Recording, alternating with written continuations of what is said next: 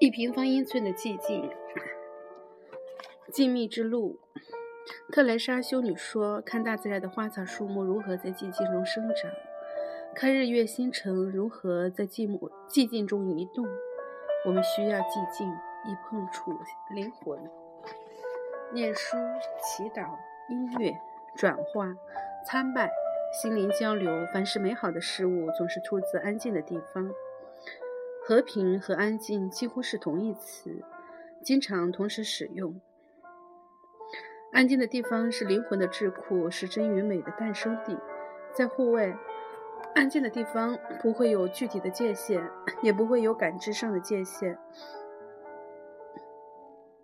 限也不会有感知上的限制。我们通常能听到数英里外的声音，如果刻意聆听的话，甚至可以听得更远。安静的地方是灵魂的圣所，能让人更清楚地分辨对与错的差别。在这样的圣所，可以感受到万物相连的爱，不分大小，也不论是是不是人类。在这样的圣所，即使一棵树的存在，都是都是听得见的。一个安静的地方，地方能让人的感觉全部打开，使万物变得鲜活起来。可惜，尽管地球很大，地球上安静的地方却越来越少。尤其是已开发的国家，因为大量燃烧化石燃料的地方，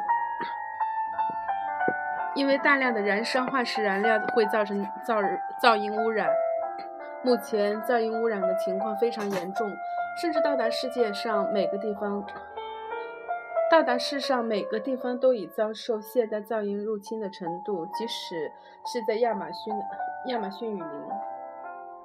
亚马逊雨林，离人为铺设道路很远的地点，也听得见独木舟、独木舟旋尾的马达从远处传来的嗡嗡声，还有当地向导的数字手表每逢整点发出的哗哗声。现在的问题不再是噪音是否存在，而是它入侵的频率以及持续多久。现今对安静的测量是以噪音入侵的间隔为准。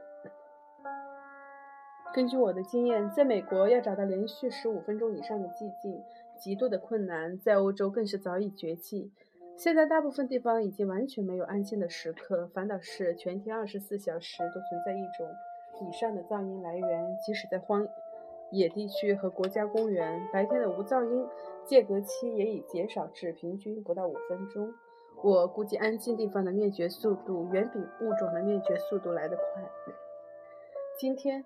在美国只剩下十二个安静地方。我再重复一次，现在安静的地方已经剩不下十二个。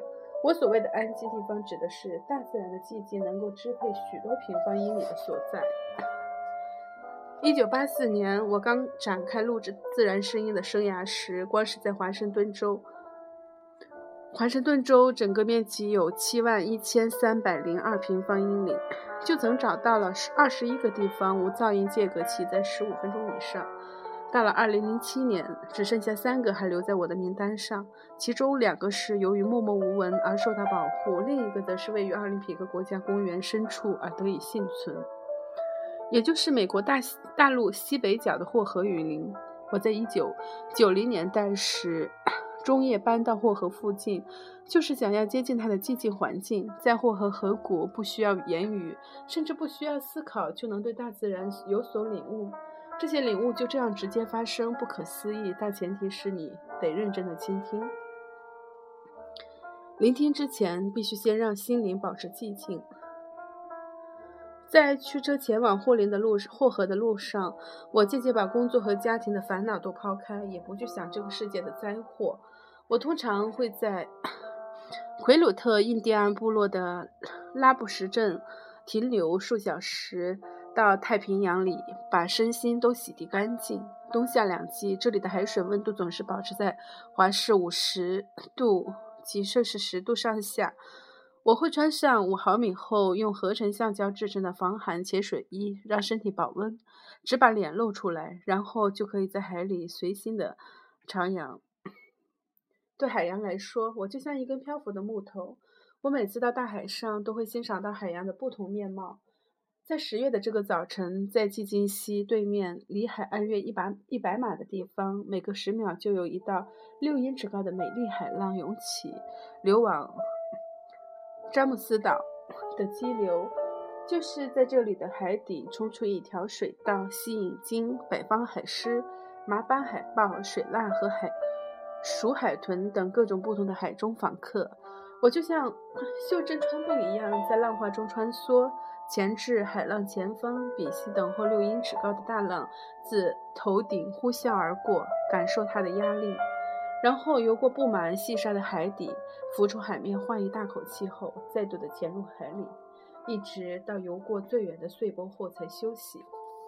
海洋是一只鼓，敲击着全面全球气候系统的音乐节奏。在古代航海时期。经验丰富的水手能够凭海浪的形状和本身的体会预测远方的海象。太平洋就像我们的摇篮，温柔地晃动着我的视线。在近海附近，雾气缭绕的岛屿在海浪中若隐若现。我在海里寻找朋友，一只马斑海豹，它经常用 其壮肢踢我的肋骨，肋骨。像在抱怨我吓到他的鱼，但这次我没有看到他，于是把注意力转向接近的大浪。一般冲浪的人是站在冲浪板上，我则是采用人体冲浪，也就是不使用冲浪板，靠自己的胸腹划过浪头。我不喜欢和汹涌、美丽、力道强劲的波浪之间有任何的阻隔。我会耐心等待一道海浪逐渐涌至浪头。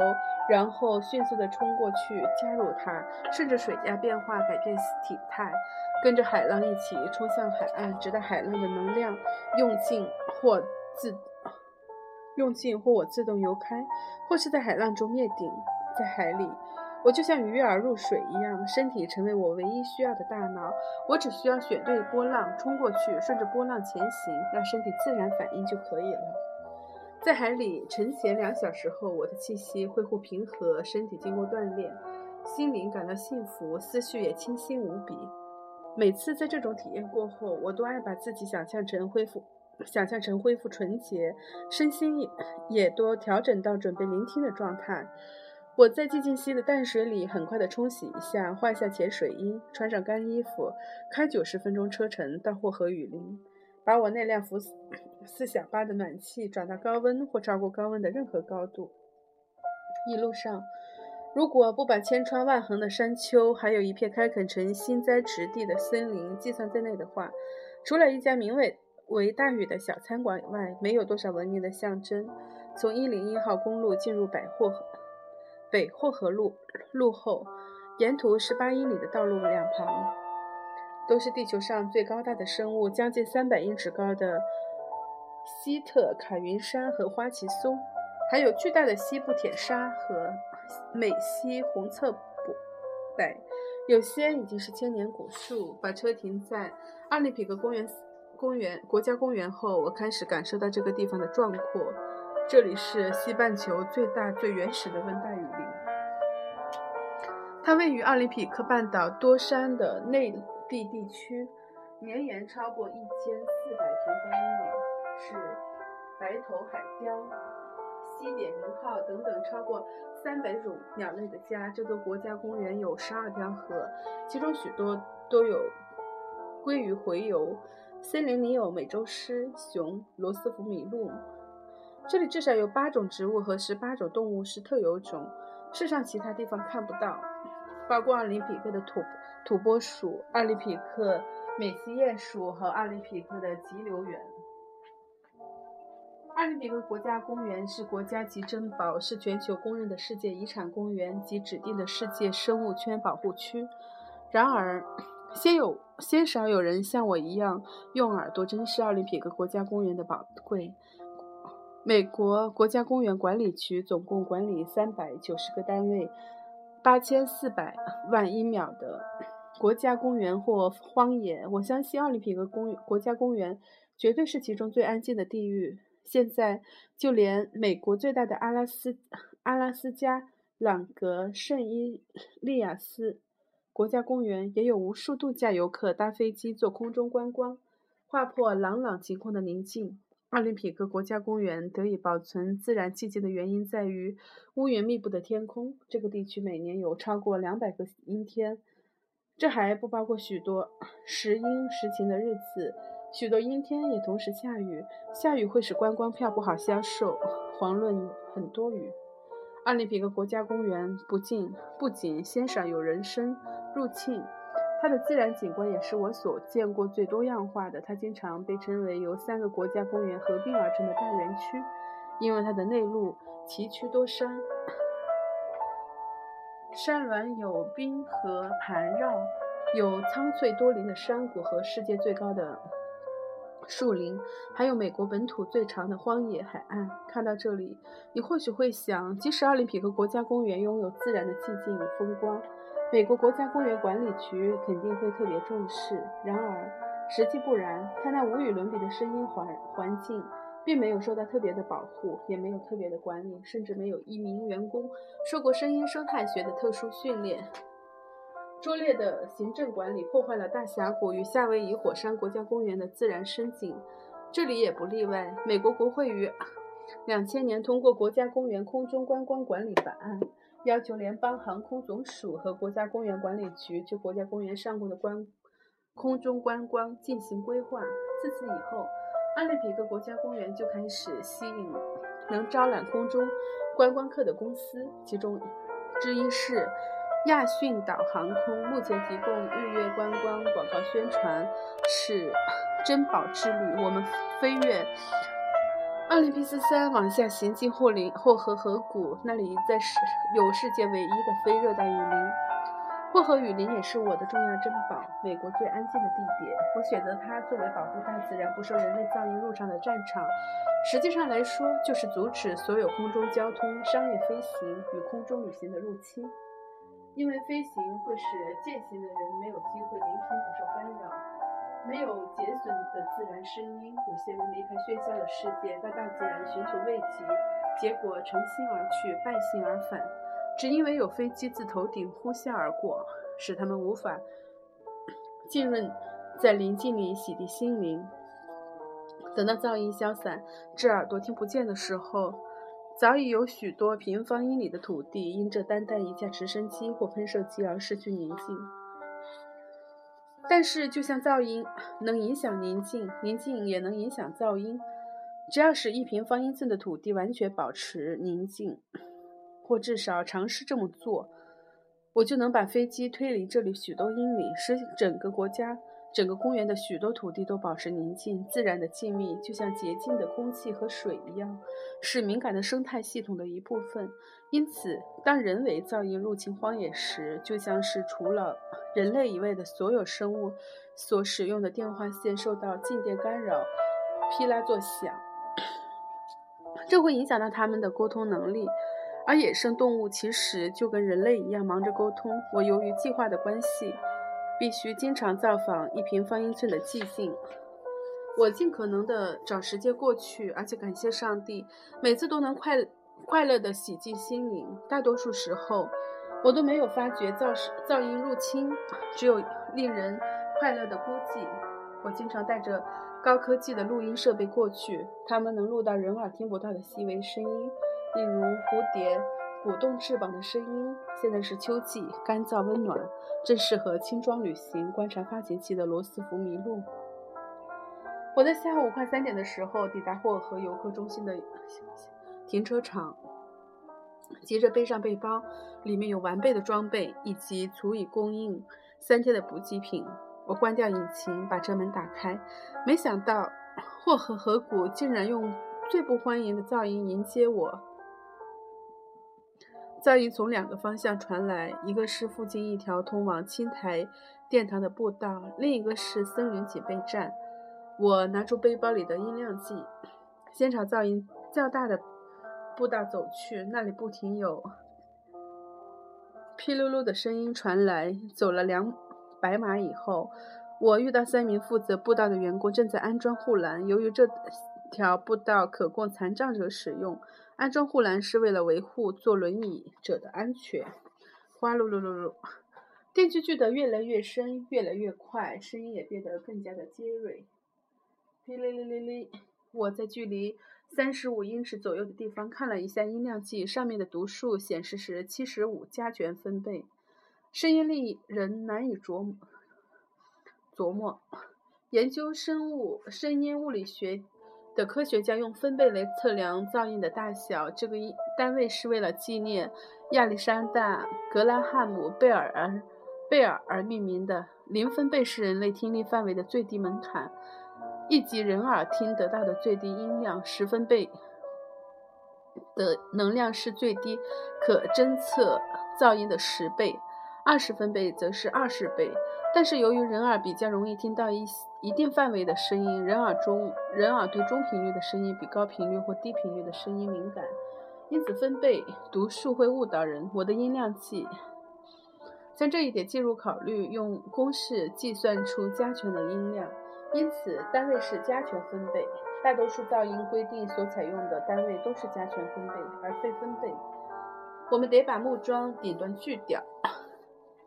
最年长的那名工人说：“电锯再度发出怒吼声，这次的噪音音量达到八十五加权分贝，超过正常三十分贝音量以后，每增加十分贝，能量就增加十倍。所以，八十五分贝。”加权分贝的能量其实是每年这个时节后河地区正常噪音量的十万倍，这就像一条一个游泳池的水跟一杯水的差距。我走进工人，问他们介不介意我看他们工作，并把闪着小灯和有加权分贝读数的音量计拿给他们看。随便，只要那个仪器没有辐射就好。我保证我们很快就做完了。主管 这条步道的兵这么说。你们是公园的员工还是承包商？我问。我是全职的步道维护员，他们是季节性的工人。你一定是那个录制声音的家伙。我已经记不清来霍和河谷践行几次，应该远远超过一百次。我经常带着录音设备过来。公园的公务员都认识我，也知道我在奥林匹克国家公园为了保存生计而发起一平方英寸寂静的运动。在观察他们处理护栏时，我发现那些木桩不粗。直径顶多四英尺。你们用电锯而不用手工锯，有特别的原因吗？在这里，两种都可以。并回答，他个人喜欢用手工锯，但是电动工具显然快很多。我解释，我想走后河步道到一平方英寸的寂静，监测噪音入侵情况，并说希望能看到罗斯福麋鹿群。最近有听到麋鹿吗？我问。山谷这里没有。我心想，不是开玩笑的。麋鹿的确会跑到山谷下方游客中心附近的步道起点。我在这一带看见过许多次，但是在使用电锯而非手锯的情况下，他们肯定会保持距离。这意味着依赖轮椅最远只能走到离停车场一百码处的人，不会有机会听到或是看到那些壮观的动物。我走回停车场拿背包，一辆车从二十英尺外经过，噪音量七十加权分贝；一辆约翰迪尔牵引车在相同的距离外经过，噪音量是八十八加权分贝。在停车场，一辆离我六十英尺的汽车发出警笛声，向正在按遥控锁车钮的车主保证车已经上锁，噪音量九十加权分贝。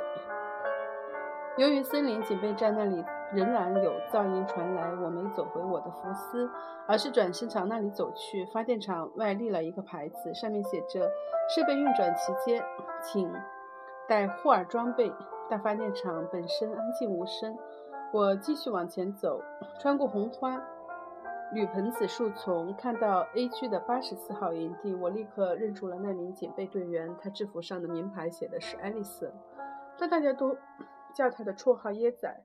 去年我在霍河雨林游客中心最高处遇到他，那时他正在用柴油引擎式吹叶机清理落叶。当时我音量计的读数是一百一十加权分贝。嘿，烟贼，你还记得我吗？我是戈登。当然记得。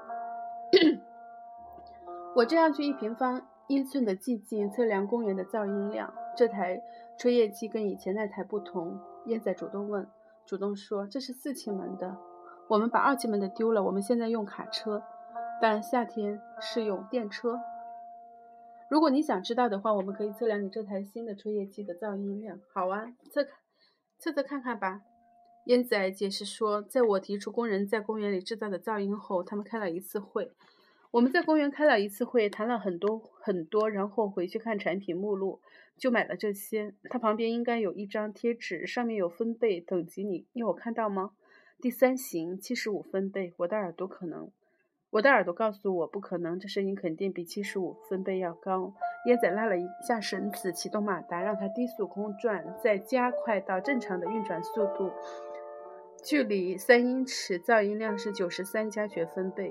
这比这地区正常的 基本环境声音要高出六十加权分贝，而且是目前为止在这里测到的最高的数值。不管是否出于好意，椰子仍然用飓风般的音速取代了靶子。我以加倍速度回车上拿背包，轻松地把跟往常一样五十磅重的背包甩到肩上后，开始出发，从游客中心找。走了一小段路以后，我来到一座小木桥，桥上是潺潺流动的美丽小溪。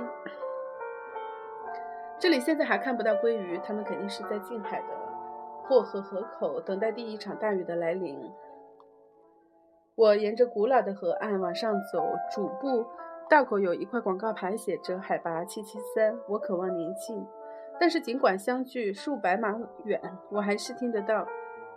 冰河那些步道工人修理护栏的声音，i e i，显然有人正在用电动工具栓木栓木螺钉木螺木螺钉。十分钟后，大约沿霍河步道走了半英里左右。下午三点四十分，我的音量计读数终于降到安静程度，二十二加权分贝，之差二加权分贝。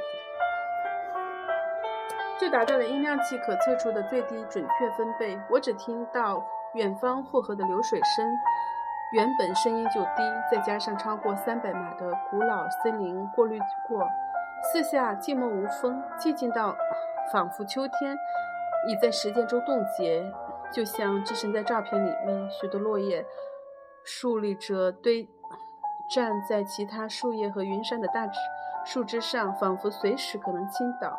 沉默地等待下一道微风把它们带到地面，加入其他飘飘飞舞的美丽树叶。我的感觉开始敏锐起来，在步道上一步一步往前走时，我的身与心开始从海洋的节奏转化为雨林的节奏。在离营地路标零点九英里、步道起点不到一英里的地方，我量到的噪音分贝是三十六加权分贝。我只有听到霍河的声音从树林外传进来。在离营地标记一点四英里处，由于河流近很多，只有四十码左右，也看得到一部分的河流，所以噪音读数是四十六加权分贝。虽然有些人可能喜欢河流附近，但是我从来不会在急流附近扎营。首先，河流环境的噪音太大，即使靠得很近，说话也不舒服。这倒不是说。独自践行时也要考虑到这一点，或是与人同行时谈话的第一要务，而是说，如果那个环境需要你谈话时提高音量，就表示你也很难听到其他更重要的声音，其他能提供讯息的声响。例如，有可能听不到饥饿的浣熊踩断小树枝的声音，或是杜雅的众多声音之一，或是美西海岸红松鼠市井的叫声。野生动物依赖听力来侦查接近的掠夺者。如果它们无法分辨这类声响，就难以在一个地方长久的生存。因此，在吵闹的地方比较难有观察野生动物的机会。白尾鹿会在河边喝水，但不会久待。你可以看到它们认真倾听的模样，也看得出它们的焦虑。它们会主动地摆动漏斗状的长耳，先是一边，然后是两边，以判断它们睁太大的声音传自。哪个部？哪个确切的部位？北纬鹿是我最喜欢的学习对象之一。它们是国家公园里许多美洲狮的食物来源，因此鲜少在吵闹的溪边附近待很久。往往喝完水就会离开，就算待得比较久，也经常停止动作，四下张望警戒，以免在听力暂时因噪音变差时安全有余。除了会失去。观察野生动物的机会之外，不不要再靠河流附近的地方露营。还有另外一个原因，这里的河床为来自遥远上游的山坡含冰寒空气提供急速下降的通道。傍晚时，这种现象经常会被忽略，因为有来自西方的暖风。但是到了清晨，气层会按各自的温度寻找位置，暖空气上升，冷空气下降。河床刚好提供上游的冷空气一个天然的排气排放通道。在离河岸五十英尺远时，五十英尺远、十英尺高的地方，气温比会比河边高出十到十五度。走到营地标记一点四英里处，站在步道旁，就可以从一度。是古河岸的地势顶端，欣赏到壮丽的汤姆山。在古代，冰河比较大，河水的流量也丰沛很多。沿着这条线，这条步道再往前走，有一块直径六英尺、高四英尺的云杉原木倒在步道上，要移走这个最近才清来的庞然大物，得用上电锯才行。因而，形成的巨蟹闻起来居然很香甜，甚至美味。我还闻得到。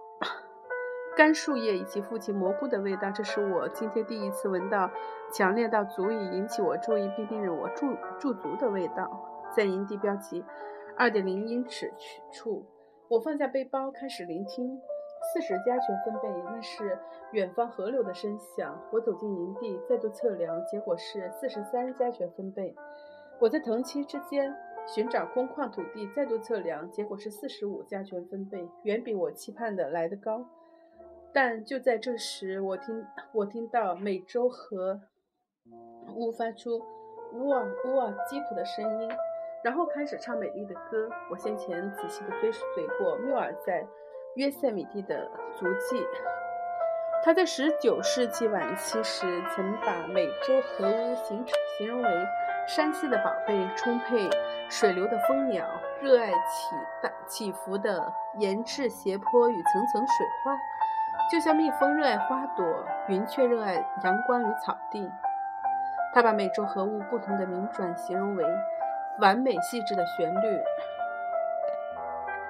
由一些圆润的叫声构成，搭配优美的鸣转，最后在细微悠长的结尾中结束。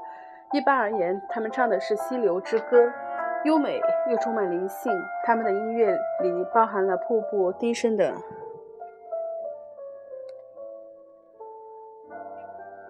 隆隆声、湍流的颤音、漩涡的潺潺声、平坦河湾的低语，还有金台末端渗出的水滴掉落平静池面时的铮铮声。